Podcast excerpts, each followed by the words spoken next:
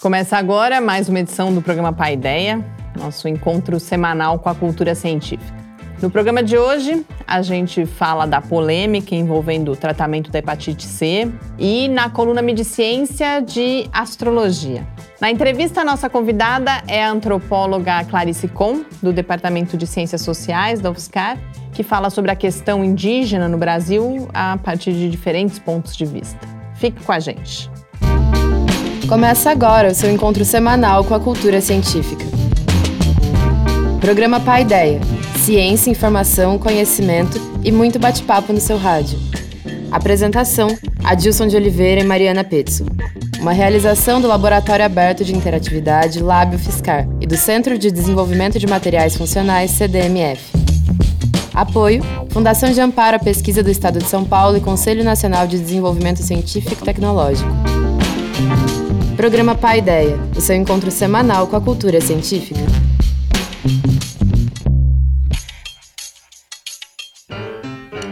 Muito boa noite. A gente começa agora mais uma edição do programa Pai Ideia, uma realização do LAB, o Laboratório Aberto de Interatividade para Disseminação do Conhecimento Científico e Tecnológico, e do Centro de Desenvolvimento de Materiais Funcionais, o CDMF. Estamos aqui no estúdio para apresentar o programa, eu e o professor Adilson. Muito boa noite, Adilson. Boa noite, Mariana. Boa noite a todos. Essa semana foi difícil eu escolher o tema da coluna, o noticiário de ciência e tecnologia foi muito rico.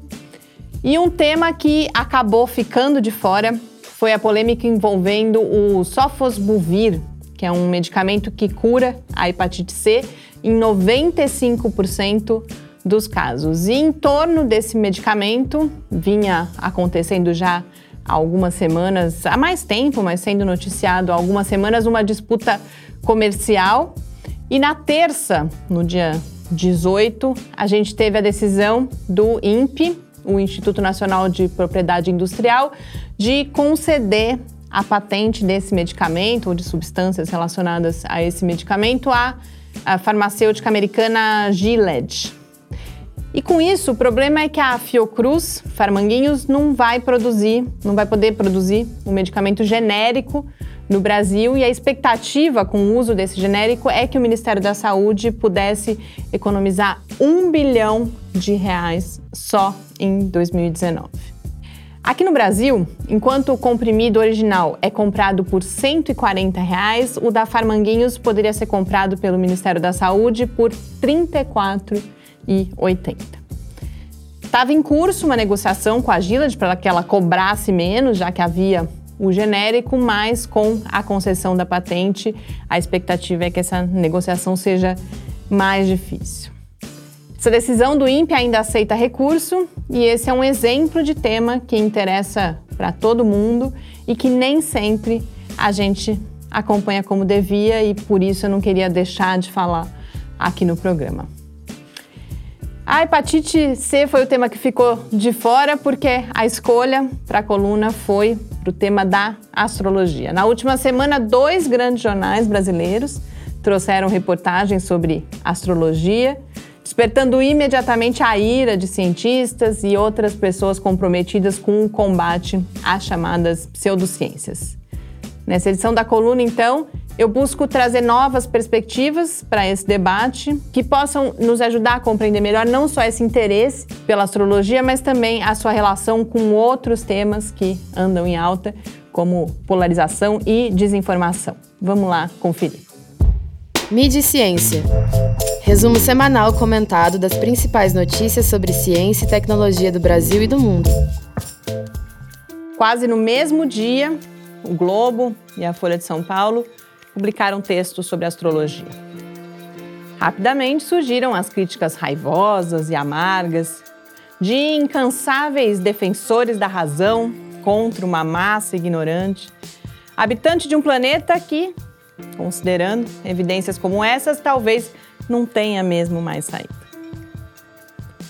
Ok, eu também fiquei surpresa, indignada, mas não em relação às pessoas que creem, e sim por causa da falta de qualidade e principalmente da irresponsabilidade dessas publicações.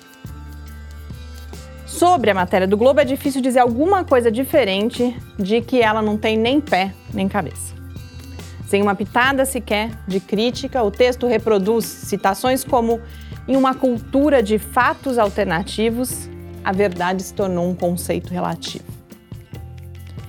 Como é comum quando se trata do discurso sobre astrologia, a matéria também busca aproximar a astrologia de práticas baseadas em evidências e, mais especificamente, de práticas científicas. Ao falar, por exemplo, em astrologia de resultados em pesquisadores brasileiros, que produziram o um relatório onde está a citação sobre a qual eu falei. E o Globo ainda demonstra qual é a mais nova narrativa legitimadora da astrologia, que critica as previsões generalistas do passado e advoga uma prática mais personalizada no presente. Já a Folha, no começo, parece que vai oferecer um texto sobre o fenômeno do interesse cada vez maior das novas gerações pela astrologia. Mas logo vira também uma ode aos benefícios que ela pode trazer. Em primeira pessoa, o jornal não diz muita coisa, mas escolhe como porta-vozes seis praticantes de astrologia, dois consultores de tendências, que pelo visto também estão na moda, e três personagens, eh, pessoas que passaram por transformações radicais na vida, segundo elas, por causa da astrologia. Aqui a gente também encontra o discurso pseudocientífico, com uma das fontes da Folha apresentada como mestre em sociologia e antropologia e astrólogo. E a presidente da Associação Brasileira de Astrologia, criticando a astrologia rápida das redes sociais, já que, segundo ela, o estudo de astrologia leva anos, exige dedicação, um certo nível intelectual e conhecimento de matemática. O crescimento do interesse na astrologia, se ele existir, sem dúvida é algo que deve ser investigado e noticiado. Mas falar da astrologia como fato, como ferramenta de mesma natureza que ciências e práticas, como, por exemplo, a psicologia, é bem diferente de examinar criticamente esse crescimento. Um texto publicado no site da revista The Atlantic é um bom exemplo de um olhar mais apropriado na minha avaliação. A matéria destaca características da astrologia que fazem com que ela seja especialmente adequada ao que é chamado de era da internet e a um momento de grande incerteza, e em que são valorizados os atalhos para ideias complexas. Dentre outras passagens, é ilustrativa do tom do texto a fala de um pesquisador sobre como a astrologia oferece um vocabulário poderoso para capturar não apenas personalidade e temperamento, mas também os desafios e oportunidades da vida. Na medida em que se aprende facilmente esse vocabulário, ele pode ser atraente como uma forma rica de representar e não de explicar ou prever as experiências humanas e os eventos da vida, bem como de identificar alguns caminhos para lidar com eles. Em resumo, segundo esse artigo, a astrologia, em momentos de crise, oferece o conforto da possibilidade de imaginar um futuro melhor. Mas essa ideia de conforto me lembrou de uma crítica que Theodor Adorno fez à astrologia em um estudo publicado em 1953. No texto, Adorno associa a crença na astrologia em forças superiores que regeriam o nosso destino, ao conformismo e também à ascensão do autoritarismo e de movimentos totalitários. Qualquer semelhança com o momento atual não é mera coincidência. Mas não é ridicularizando quem acredita em previsões astrológicas que a gente vai mudar a direção desses movimentos violentos. Nunca é demais repetir que empatia e diálogo são o caminho mesmo correndo o risco de sucumbir, eu também, aos clichês contemporâneos. Boas leituras e uma boa semana! Estamos de volta com seu encontro com a cultura científica. Estamos de volta aqui no Paideia.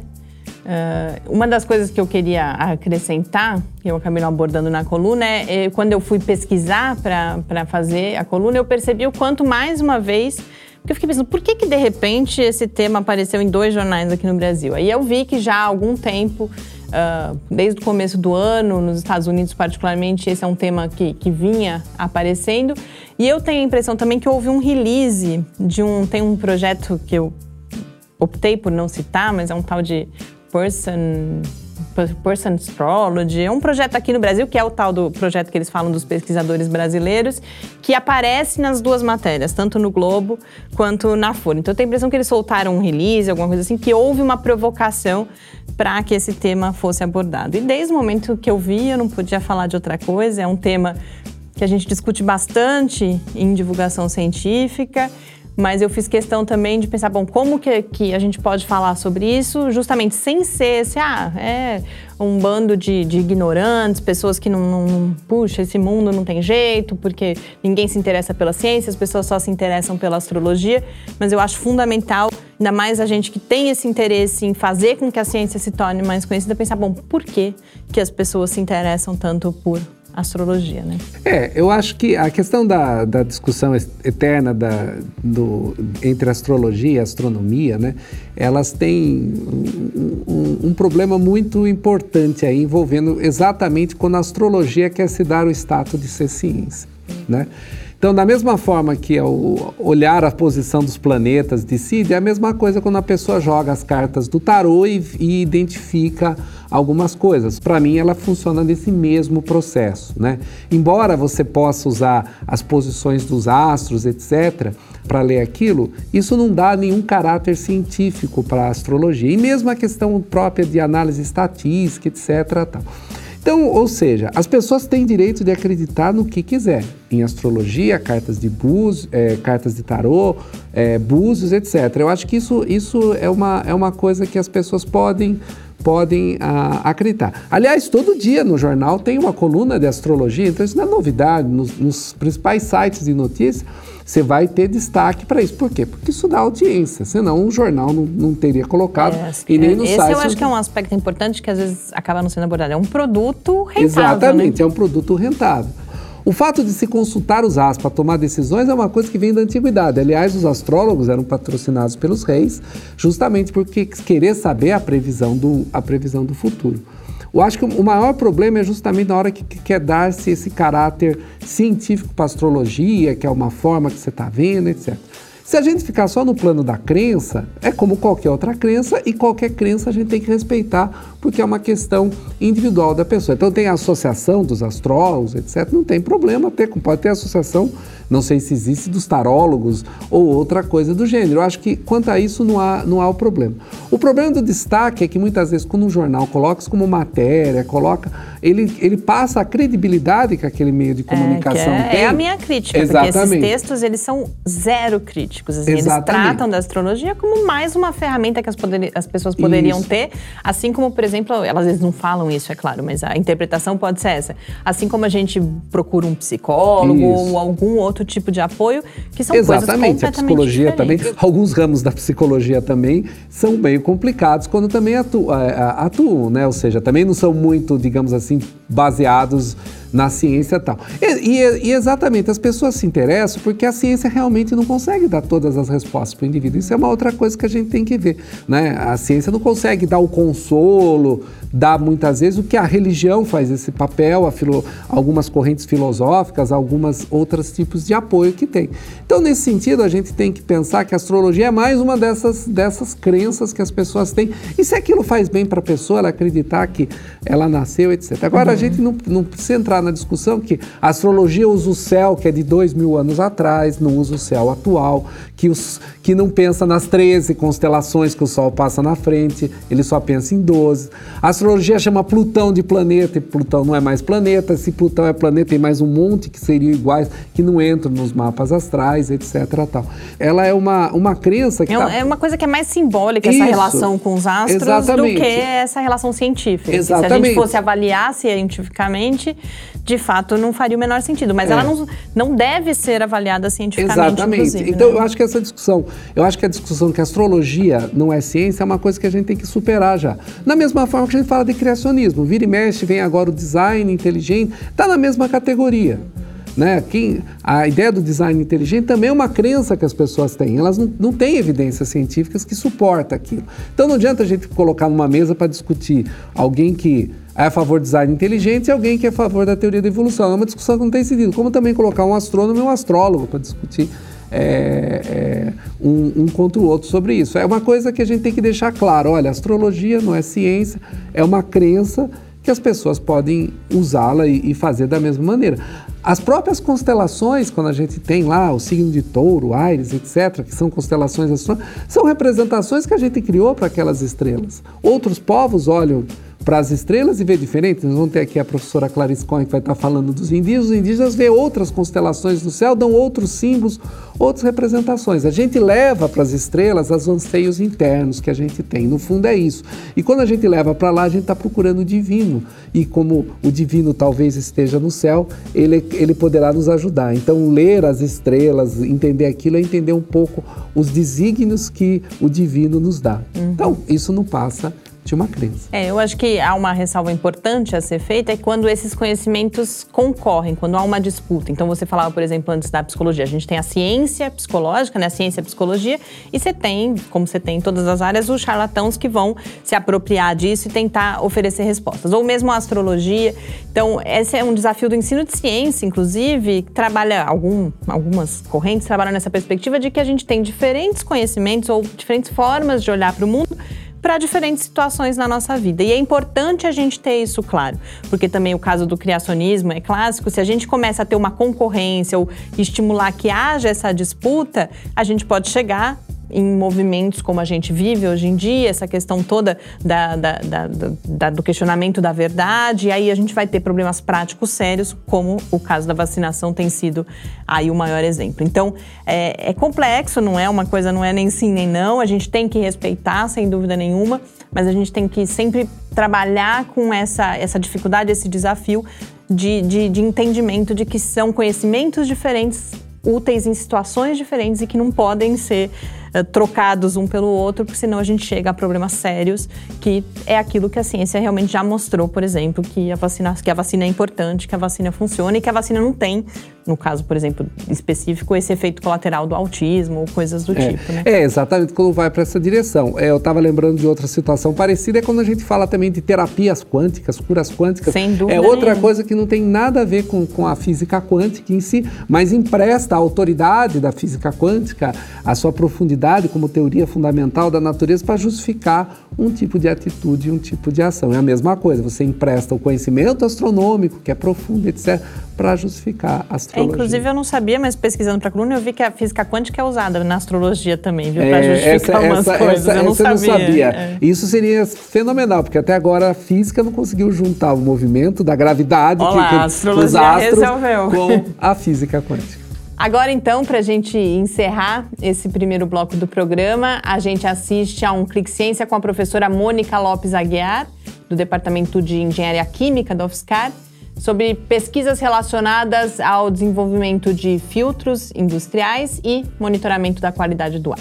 Depois a gente volta para a entrevista com a antropóloga Clarice Kohn, do Departamento de Ciências Sociais da UFSCar. Clique Ciência. Eu sou a professora Mônica Lopes Aguiar, aqui do Departamento de Engenharia Química da UFSCar. Eu trabalho no Laboratório de Controle Ambiental. Eu trabalho na separação gasóleo com filtros de manga, que foi a minha primeira linha de pesquisa. Fiquei um tempo afastada dessa linha, mas no último ano para cá, em 2015 agora em 2016, é, teve muita procura de empresas né, para otimizar os filtros de manga e gente querendo entender mais sobre o funcionamento desses equipamentos. E então a gente tem uma pesquisa é, nessa linha, eu tenho dois alunos que estão tá trabalhando nessa linha de filtração de, de ar, a parte mais industrial, e também tem as, as pesquisas com nanofiltros, né, com ar-condicionado, ar-condicionado de carro, sistemas de ventilação, sala limpas, que é a fabricação de meios filtrantes com nanofibras. e para capturar nanopartículas. Essa é uma linha nova que a gente está desenvolvendo aqui no DEC. Eu tenho atualmente é, uma aluna que está na França, né, aprendendo a técnica para depois desenvolver aqui. A gente tem até um projeto agora recentemente aprovado pela FAPESP para desenvolver essa linha. O, objetivo é, é, a gente ter um filtro né, barato, que esses filtros existem, mas são importados e tem uma tecnologia bastante cara. Na outra linha que também atua é na área de monitoramento de ar, tanto poluição do ar atmosférico como poluição de ar em salas limpas, né, em, em ambientes internos. E aí a gente faz vários tipos de trabalho também nessa linha. E também mais aplicado a caracterização de partículas de é, tamanho, forma, força de adesão que também é uma técnica que a gente vem utilizando, tanto a força de adesão por método de, da microcentrífuga como de force spinning, que também a gente tem um trabalho que também vai ser desenvolvido em parceria com a Alemanha. Estamos de volta com seu encontro com a cultura científica. Entrevista. Estamos de volta aqui no Paideia.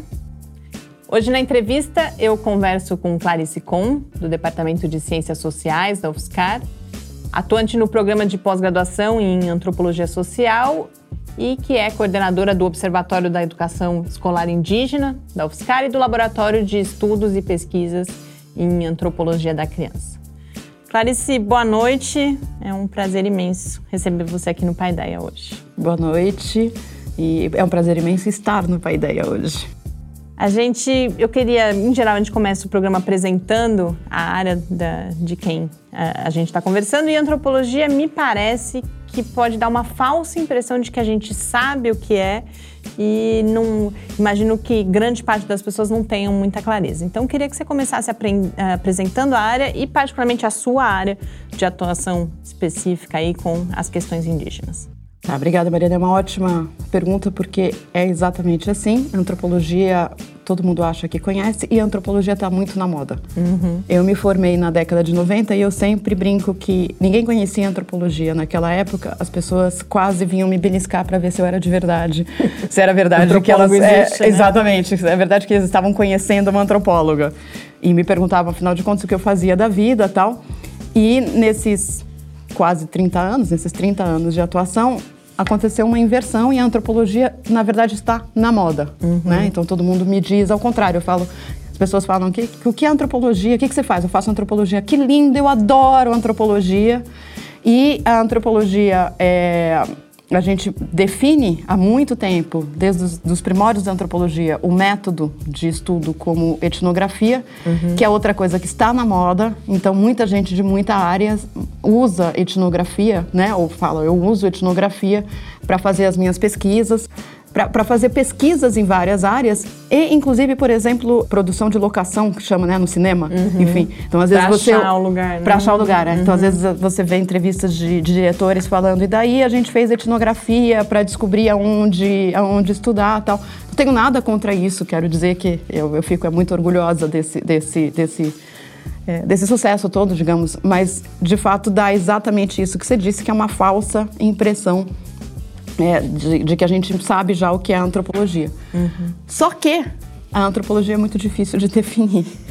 Porque a antropologia, de fato, é, é um ramo das ciências sociais, ou como Durkheim, né, nosso pai fundador, definiu a ciência do social, uhum. e iniciou com essa ideia de que haveria uma especialidade da ciência do social com os estudos do que na época se chamava de povos primitivos. Uhum. Né? E a própria antropologia, quanto mais a gente ia fazendo antropologia, eu estou falando da passagem do século XIX para o XX, uhum. isso. Quanto mais se faz antropologia, mais se descobre o que para a gente é óbvio, que hoje, né, ainda bem, e é um pouco graças à antropologia que é tão óbvio assim, é, se descobre que não há povos primitivos. Uhum. Né? Então, tem toda uma revisão do que seria isso que seriam as pessoas com quem os antropólogos fariam suas pesquisas. Mas, por outro lado, também a antropologia foi fazendo pesquisas em diversas outras áreas. Por exemplo, há um ramo cada vez mais forte da antropologia, que é a antropologia da ciência, Né? Uma, um estudo clássico na antropologia é um estudo exatamente em laboratórios de física. Uhum. Né? Então, o, os estudos em antropologia se, se diversificaram muito, né? e, e, e a, gente faz antropologia em vários lugares, se utilizando de uma diversidade de métodos hoje em dia. Então, se antes era fácil, né? Se você, se você me perguntasse isso em 1902, eu ia falar, ou pode ser 1918, tá? Há 100 anos atrás. Eu poderia falar, é um estudo dos povos primitivos e a gente usa etnografia. Hoje a gente ampliou muito tanto a definição de o que a gente estuda, tanto é, quanto a, o modo de, de estudar. Uhum. Os alunos me perguntam daí frequentemente, afinal de contas, então, que, o que é antropologia? E, e, eu só consigo responder que é um tipo de questionamento sobre, sobre o mundo, né? Algo que a gente mantém, que é um modo de se perguntar sobre o mundo, que é se perguntar sobre como as pessoas concebem o mundo em que elas vivem. Enfim, e é, é isso que eu acho que o antropólogo se dedica a fazer. É, às vezes conversando consigo próprio, às vezes fazendo antropologia da antropologia, mas sempre com esse, esse, esse questionamento que é buscar ver é, como as pessoas, como são aqueles que são os nossos interlocutores, pensam o que é o mundo, o que é viver no mundo, o que a gente faz no mundo e, e, etc. A gente vai ter a oportunidade aqui de falar um pouco sobre o seu trabalho. Eu acho que com isso a gente vai. É uma base também que a gente vai aprofundando. A gente e... vai um pouco ilustrando isso, isso que eu falei exato. tão amplamente.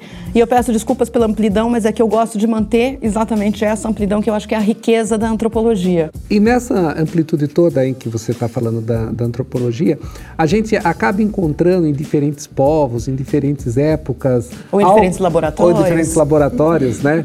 É, alguma coisa muito comum, ou seja, essa questão de algumas ideias, crenças, né? A gente, por exemplo, sabe que não tem nenhum povo que foi ateu, é, sempre tem alguma divindade, etc. Isso, isso, isso também é o foco da antropologia, é tentar ver é, se esses comportamentos eles são mais universais ou a gente ou é mais focado cada povo é um estudo? Bom, eu acho que eu vou, vou, vou, remeter a mim mesma e vou dizer um pouco mais sobre o que eu acho que é antropologia, porque isso, como todas as áreas de conhecimento e todas as ciências, é sempre uma controvérsia. A, a antropologia, de fato, ela tem uma questão que, que, que, volta sempre, que é o universal e o particular, uhum. né? E a ideia de que a humanidade, então tem uma, uma questão que é uma questão inclusive política muito forte da antropologia. A antropologia tem uma atuação política muito forte, especialmente depois da Segunda Guerra Mundial e com todas as discussões hoje, por exemplo, com as discussões sobre racismo e etc. Então ela é um instrumento muito forte para lembrar que a humanidade é una. E a humanidade é una no sentido de que não há mais humanos, menos humanos, né? Humanos mais inteligentes, menos inteligentes, mais capazes e menos capazes, tal. Mas a antropologia também sempre se dedicou a mostrar que essa humanidade, que é una, é capaz de ser absolutamente diferente entre si. Então, uh, esse também é um dos jogos da antropologia, ou seja, você mostrar como estamos sempre tratando de humanos e modos é, de, de é, muito inventivos e muito diversos de humanos viverem essa sua humanidade. Mas a gente, o interesse da gente é nessa, nessa inventibilidade humana, ou seja, é ver é, e se encantar cada vez mais em, em, nessa capacidade inventiva. Então, eu tenho que discordar de você e dizer que não, nem todos os povos têm divindades. Uhum. É, e aí isso é uma coisa que a antropologia descobre continuamente. Isso, isso é, é o meu encanto com a antropologia o tempo todo. É, eu costumo dizer, e isso eu falo para os meus alunos, que assim, a cada vez que a gente busca fazer uma definição como essa, qualquer uma que seja, você sempre descobre um canto no mundo em que as pessoas não são assim. Então não há nada generalizável. Assim, uma, uma questão que está que, que tá muito forte na antropologia hoje, desde a década de 80, que me fascina muito, é, e que vem com uma antropóloga britânica muito famosa, que é Stratton, uhum. e que ela começou a provocar a própria antropologia dizendo: eu cheguei na Melanésia e descobri que os melanésios não acham que eles moram em sociedade ou que eles vivem em sociedade. Então, aquilo que seria a base da antropologia, né? Estudar as pessoas, como elas se organizam em sociedade, acaba. Uhum. Porque a gente vai ter que repensar, porque nem sociedade é universal. Uhum. Né? Então, essa, e isso é um encanto da antropologia, porque parece que, é, é, é, parece que a própria antropologia nos vacina contra qualquer generalização, porque você sempre vai chegar em algum lugar e esse algum lugar não precisa ser a Melanésia, eu insisto, pode ser o laboratório de física, né? Uhum. Pode ser a universidade, etc. Mas você sempre chega em algum lugar em que você descobre que é, nada é generalizável. mas há um esforço que o, o Claude Lévi-Strauss, que é um, um, outro grande antropólogo, ele, ele, ele, ele sempre fez essa distinção entre o que seriam as nossas pesquisas mais focadas, ou seja, o que eu faço, o que cada um dos antropólogos faz, e, é, que ele chamava de etnografia ou etnologia, né, a depender da amplitude. E ele falava isso é diverso do que eu chamo de antropologia. E sim, a antropologia, tal como Levi-Strauss é, define, é exatamente uma busca de é, falar algo que seja para toda a humanidade. Uhum. Né?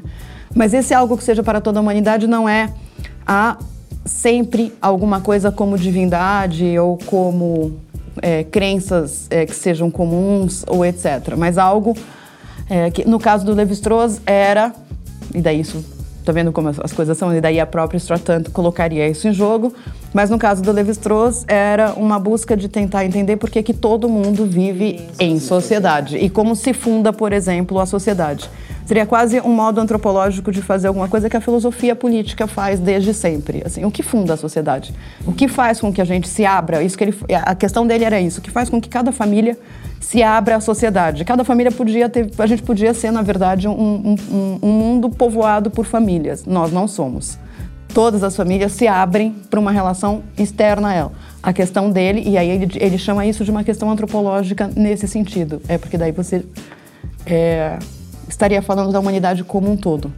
Vamos falar da especificidade agora, que você vem trabalhando já há bastante tempo com os Mebengokre Chikrin, que é um povo que vive no Pará, com uma determinada língua, que é a língua G.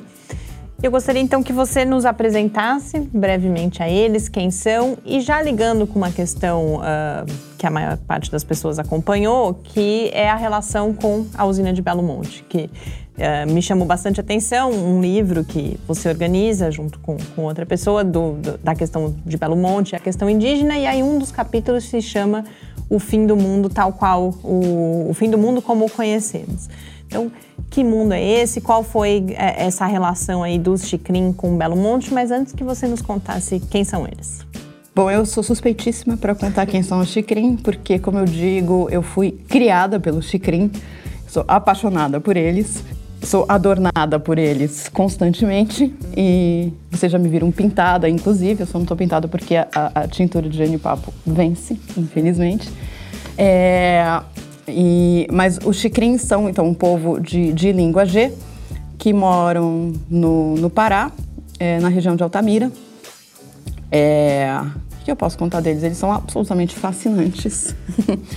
é, eles, na realidade, são uma, uma parcela pequena, quando a gente fala, você fala de língua G, é, é na verdade é um tronco linguístico, tá, ma, então macro vai ter G. vários povos. Então tem muitos povos do sul ao norte do país que falam é, uma, uma variante dessa língua, uhum. né? Variantes diversas dessa língua, algumas mais próximas das outras, algumas mutuamente inteligíveis, outras não, mas que os linguistas é, comprovam que tem, que tem uma ligação. É, e além disso, eles fazem parte desse mundo Meben Ocré, que na verdade é muito mais amplo do que o Chicrim. Por isso que a gente fica falando. mesmo é Chicrim, né? É, a minha é Chicrim. É, o, o, os Meben Ocré são também os Caiapó, uhum. que são bastante famosos, bastante midiáticos e, e, e etc. Bom, os Chicrim com quem eu trabalho moram numa terra indígena demarcada desde a década de 90, é, a terra indígena Trincheira Bacajá. É, e lá eles vivem nas suas aldeias, que são elas mesmas muito bonitas. Eu vou insistir na palavra bonita porque faz parte da minha, do efeito da criação que eles tiveram em mim, porque isso é uma das, das coisas que, é, que a gente poderia falar sobre, sobre o Chicrim, que é a, a busca da beleza. Uhum. O, o, tempo todo, né? A, a, uma dos maiores esforços do Chicrim é a busca da beleza, mas numa beleza pensada num sentido muito amplo. É uma beleza que a gente reconhece imediatamente, que é a beleza dos corpos, são os adornos, a pintura, é a beleza nas aldeias, é, é essa beleza. Mas a minha orientadora, aproveitando para fazer uma homenagem, que a gente sempre tem que fazer, né? Mas a minha, minha orientadora no, é, no mestrado que me levou lá, que é a, professora Lux Vidal, que trabalhou muito exatamente pintura corporal, que é algo que se faz sempre, as pessoas têm que estar sempre pintadas e etc é, ela, ela, sempre nos dizia, ela já, já, nos dizia há muito tempo, que beleza para o Chicrim é uma ética e uma estética. né? Então, produzir beleza no mundo é produzir beleza esteticamente, mas é também viver de acordo com uma ética da beleza. Então isso você vê em, todos os lugares. As aldeias Chicrin são lindíssimas. É, elas, elas são construídas num formato circular. Sempre quis saber como eles conseguem fazer aquele círculo perfeito. Sempre quis fazer, nunca soube. A resposta Chicrin é muito simples. Eles falam: ah, os velhos dizem eles estão lá no centro e dizem: você vai construir a sua casa aqui, você vai construir a sua casa aqui. E eu sempre fico pensando: mas cadê o compasso e a régua que faz com que eles consigam é, é, né, construir uma aldeia perfeitamente circular, sempre perfeitamente circular em, em todos os lugares. Uhum. Então, essa é uma marca é, muito, muito forte deles, que é uma marca também que a gente traz na antropologia que é uma, uma, é, uma espacialidade que também é muito importante para eles. Então, é, viver no espaço para eles também é pensar o espaço, é produzir beleza nesse espaço e é pensar esses vários espaços em que eles vivem, que é a aldeia, né, o espaço da clareira, entre a aldeia e a roça, o espaço da roça, o espaço da floresta e agora o espaço das cidades, que é uma parte importante desse mundo, de acordo com as relações possíveis no mundo que daí é um jogo de relações é, que são relações de parentesco, de aliança, né, de reciprocidade, ou relações de inimizade, guerra e, enfim, né, e, e, e alteridade, que a gente chama, que estão colocadas em todos esses espaços de modos diversos. Então, a vida do Chicrin é, é um pouco essa relação que está no espaço, que está nos corpos, que está na beleza, né? É, e, e de, dessa, dessa, dessa possibilidade múltipla de relações com, com, entre si e com os outros, é, que eles vão construindo de acordo com um, como se fosse um trazer para si, aparentar, tornar parente, tornar aliado, ou repelir, inimizar, fazer guerra e, e etc. Né? É, isso está, de fato, acontecendo de um modo potencializado e muito crítico por causa da usina hidrelétrica de Belo Monte, que, que foi construída na, na região onde eles vivem e que tem uma série de impactos ambientais, mas também sociais, cosmológicos, filosóficos para o Chicrim, porque coloca esse mundo em jogo. Então, quando, quando eu chamei esse, esse texto de O Fim do Mundo Tal Como Conhecemos, que é uma óbvia é, é, referência pop uhum. né, ao, ao, ao título. É, é, um pouco essa, essa, essa questão, assim, é o fim, não é o fim do mundo para o Chicrin, então eu não gostaria de, de, apontar isso, é uma provocação. É, o Chicrin, como os povos indígenas do Brasil inteiro, é, já resistiram a muita coisa, resistem a muita coisa e continuarão resistindo. Mas o fim do mundo tal como conhecemos é isso. É esse mundo em que é, em, é, eles estão tendo que reinventar esse mundo, reinventar um modo de produzir beleza, de produzir, se produzir belos, produzir suas crianças belas, de, e de se manter nesse mundo, nesse jogo que para eles é muito importante, de poder ao mesmo tempo ter parentes e ter inimigos, ter aliados e ter pessoas com quem você é, se contrapõe, né? faz guerra, eles não fazem mais guerra hoje, porque isso faz parte das coisas que, que o Estado é, eles domesticaram nos indígenas, né? O Estado chama isso de fazer contato e pacificação, esse é o termo técnico do, uhum. que o Estado utiliza. Mas eles fazem novas modalidades de guerra, né? Que pode ser manifestação em Brasília, acampamento Terra Livre e manifestações aqui na UFSCar. A gente tem uma série de manifestações desse tipo e tal.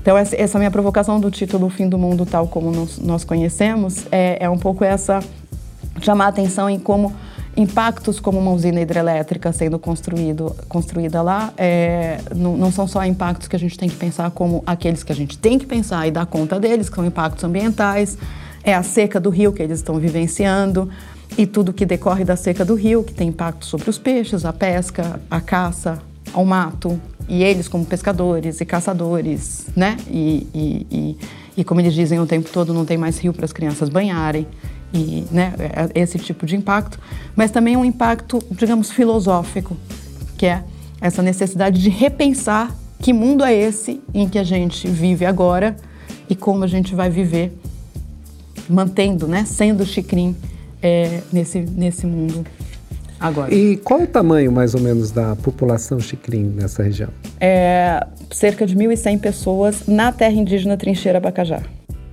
Não queria que a gente perdesse a chance de falar, você mencionou a UFSCar e essa questão da presença indígena na educação superior e muito particularmente o, o nosso caso aqui, o Programa de Ações Afirmativas que completou 10 anos. Eu vi que inclusive você fez um, um artigo reflexivo sobre esses 10 anos da presença indígena aqui na UFSCar. Queria que você comentasse, olhando principalmente para a questão de o que mudou na universidade desde então. Bom, eu posso começar autorreferida de novo e dizer que eu tenho um enorme orgulho de ter feito parte desse programa desde o seu início. É, é uma, é uma espécie de desses acasos pessoais. Eu cheguei na Universidade Federal de São Carlos em 2006. Eu me doutorei em 2006, prestei o concurso e cheguei na Universidade Federal de São Carlos em, em 2006 e logo estava na comissão de ações afirmativas. É algo que só acontece na nossa UFSCar.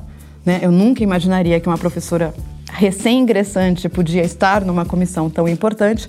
A comissão já fazia um trabalho há bastante tempo, mas o que acontecia era exatamente que não havia um trabalho ainda reflexivo sobre indígenas. Porque, na realidade, eu fui a primeira professora a, in a ingressar nessa universidade que já tinha uma reflexão sobre indígenas, atuava é, como etnóloga na etnologia indígena, na antropologia com indígenas, mas também tinha uma atuação de muito tempo no que diz respeito à educação escolar indígena, só que não ainda no ensino superior. Uhum. Então, para mim, foi um, um, uma, um enorme acaso, é, delicioso, na verdade, e é, que, me, né, que de fato que me abriu portas, que me fez repensar minha própria atuação, porque foi quando eu percebi que a gente mantinha uma atuação na educação escolar indígena via antropologia, pensando em ensino fundamental e médio, e como a gente mesmo na antropologia não tinha ampliado essa, esse escopo né, de, de formação, é, formação escolar para indígenas. E daí, enfim, vi nascendo esse, esse nosso programa e ainda tive o privilégio de fazer parte daí dos, das, das, primeiras experiências no nosso grupo gestor é, das, das ações afirmativas. E, e aí, então, eu quero apontar que a, a, a Universidade Federal de São Carlos foi né, e foi sempre reconhecida como uma das universidades inovadoras em fazer uma, uma ação que, é, que a gente sempre visou acesso e permanência de estudantes indígenas na universidade, nós fomos referência por muito tempo. Somos anteriores à lei de cotas, uhum. né? então é uma experiência anterior à lei de cotas. E, e, e como a gente é, sempre pensou o nosso programa de ações afirmativas no que diz respeito a indígenas como uma universidade federal, ou seja, uma universidade que receberá então indígenas de todo o país. Isso é uma coisa que, que foi definido desde o início e que não é o que ocorre em todas as universidades. Uhum. Outras universidades delimitam regiões, Mais delimitam próximas, né? povos né? ou delimitam cursos. Né? A gente universalizou no sentido do, do amplo né? do, do, termo, assim. Então, era, era indígenas é, de todo o país é, e, e em todos os cursos. Isso significa que a gente tem uma diversidade única de estudantes indígenas nessa, nessa, nessa universidade, né? Porque a gente tem, de fato, indígenas que vêm de uma diversidade de lugares do, do Brasil, falando línguas bastante diferentes, é, com uma situação, uma experiência histórica muito diferentes. Uhum. E eu gosto sempre de lembrar que falando línguas muito diferentes significa, inclusive, indígenas que são monolíngues em português, uhum. por causa dessa, dessa experiência histórica. É, é, enfim, e, e, e, que trazem, portanto, uma riqueza para a universidade, que é essa percepção que a gente tem aqui, a gente vê andando pela Eles universidade, aqui, né? essa diversidade indígena que faz parte do nosso, do nosso Brasil, né? E é, é, eu acho que eles vivenciam muito, eles criaram o Centro de Culturas Indígenas, então eles vivenciam muito também entre eles essa outra diversidade que é a diversidade formativa com que eles estão lidando, uhum. né? Então, é, indígenas que se formam é, nos três centros da nossa universidade, nos quatro campi da nossa universidade, que têm essas experiências universitárias muito, muito diversas também. É, bom, é, a, mas além dos indígenas, enfim, o nosso programa de ações afirmativas é que eu, eu, eu, comecei falando dos indígenas porque, como eu contei, foi assim que eu entrei na comissão de ações afirmativas foi assim que eu, eu, eu, eu, eu atuei, né? É, assim, pensando o tempo todo, eu lembro que eu, nas primeiras reuniões eu achava que as pessoas estavam só esperando que eu falasse, e os índios? Uhum. E os índios? Eu imaginava que as pessoas. Era cada vez que eu fazia. Papel, era né? esse meu papel. É. Cada vez que eu fazia assim, as pessoas falavam, lá vai ela falar, e os índios? né? Mas, mas enfim, é, o nosso programa de ações afirmativas é amplo, né? Sempre foi pensado é, em termos amplos, porque foi pautado pela ideia de que a gente vai é, reservar vagas para egressos do ensino médio é, público, sejam eles quem forem, né? Uhum. E nessa parcela de vagas do ensino médio público havia daí a reserva de vagas, ah, a reserva de vagas específicas para negros, pretos, pardos, autodeclarados. Uhum. Né? E o que eu acho que a e agora falando como professora, eu estava falando isso recentemente, isso é visível nas nossas salas de aula. Isso é visível, acho que no, no campus, no nosso campus de São Carlos, mas nos quatro campi, é, a gente vê as pessoas andando e etc. Mas isso é absolutamente visível na sala de aula, sensível na sala de aula, uhum. porque a gente uma, tem uma diversidade hoje de estudantes muito grande, muito grande, né? Então, eu a, acho que a, a universidade, é, enfim, enriqueceu muito com essa diversidade. Na antropologia, a gente vê enfim, o que acontece com a antropologia, que não é fácil, né? é que ah, as pessoas que. É, bom, a antropologia já se reviu, como eu contei para vocês logo antes. Então, mas assim, as pessoas que em algum momento foram pensadas como o objeto de pesquisa da antropologia estão se formando antropólogos, estão na minha sala de aula debatendo os mesmos textos que uhum. eu e, e, rebatendo os textos, uhum. efetivamente, uhum. né? Então, a gente, e a gente tem uma amplitude dessas discussões em todas, em todas as áreas. Uhum. Né? Enfim, pessoas que estão fazendo. Eu falei do, da, da aldeia completamente circular. Eles certamente não usam régua e compasso uhum. para fazer isso. A gente ainda não sabe. Eu, não, eu acho que ninguém sabe como eles fazem isso que, que se transforma numa geometria perfeita para a gente. Então, alguém que está fazendo matemática um indígena, imagina um chicrim fazendo matemática, uhum. ele pode dar uma dimensão de uma matemática que não é a matemática que a gente conhece. Uhum. Uma matemática sem régua e compasso, imaginemos. Uhum. Né? Uma matemática que não é geométrica tal como a gente imagina a, a matemática. Eu acho que esse é um, um ótimo exemplo, a gente sempre fala quando fala das ações afirmativas, ou falava lá atrás, há 10 anos, de como o próprio conhecimento seria transformado e eu acho que você traz aqui quando fala da sala de aula concretiza muito como isso vem acontecendo. Mas mas eu gostaria também de lembrar de uma coisa antes do infelizmente, rapidinho, rapidinho porque eu acho que todos nós saímos transformados, né? A claro, universidade uhum, sai transformada. Claro. Eu acho que nisso a gente ainda tem um passo maior para dar. Talvez eu gostaria de convidar a todo mundo da nossa universidade a é, procurar dar o passo a mais, tentar entender o que é uma matemática sem régua e compasso. Meus colegas mesmos, eu mesma, tentar ver o que é a antropologia que tem esses interlocutores e tal. Mas eles saem muito transformados também, todos eles. Eu não posso falar de, de, de todo mundo que está aqui por ações afirmativas, mas eu queria lembrar uma outra coisa que os nossos estudantes indígenas fizeram o primeiro encontro nacional uhum. de estudantes indígenas, que está indo para a sua quinta edição hoje, porque ele é itinerante. E os nossos estudantes indígenas também fizeram, né? E a gente fez juntos a, SPPC indígena. a segunda SPPC indígena. Uhum. Então, também é, há nessa possibilidade uma, uma, uma, outra possibilidade de reflexão é, sobre si mesmo, sobre as suas condições, e uma, e uma outra possibilidade de mobilização política. Então, acho que esse enriquecimento é, é vivenciado por todos nós. Infelizmente não é só vício de linguagem, mas felizmente depois que acabar o programa a gente pode continuar. A gente combina outros Logo encontros. a gente já combina. então, muito obrigada. Obrigadíssima a vocês, parabéns pelo programa. Estou muito feliz de estar aqui hoje. Eu conversei com a professora Clarice Com, do Departamento de Ciências Sociais da UFSCar. E com isso a gente termina esse programa. A gente volta na próxima terça, mas como você já sabe, pode nos acompanhar aí pelas redes sociais e também pelo e-mail cliqueciência.ufscar.br. Muito boa noite. Boa noite. Uma boa noite a todos. Programa Pai Ideia. Ciência, informação, conhecimento e muito bate-papo no seu rádio uma realização do Laboratório Aberto de Interatividade Lábio Fiscar e do Centro de Desenvolvimento de Materiais Funcionais. Produção e pauta: Mariana Petzo e Tarcio Fabrício. Edição: Lucas Stefanuto. Apoio: Fundação de Amparo à Pesquisa do Estado de São Paulo e Conselho Nacional de Desenvolvimento Científico e Tecnológico. Para saber mais, acesse nosso site www.lab.fiscar.br. Programa Pai Ideia, o seu encontro semanal com a cultura científica.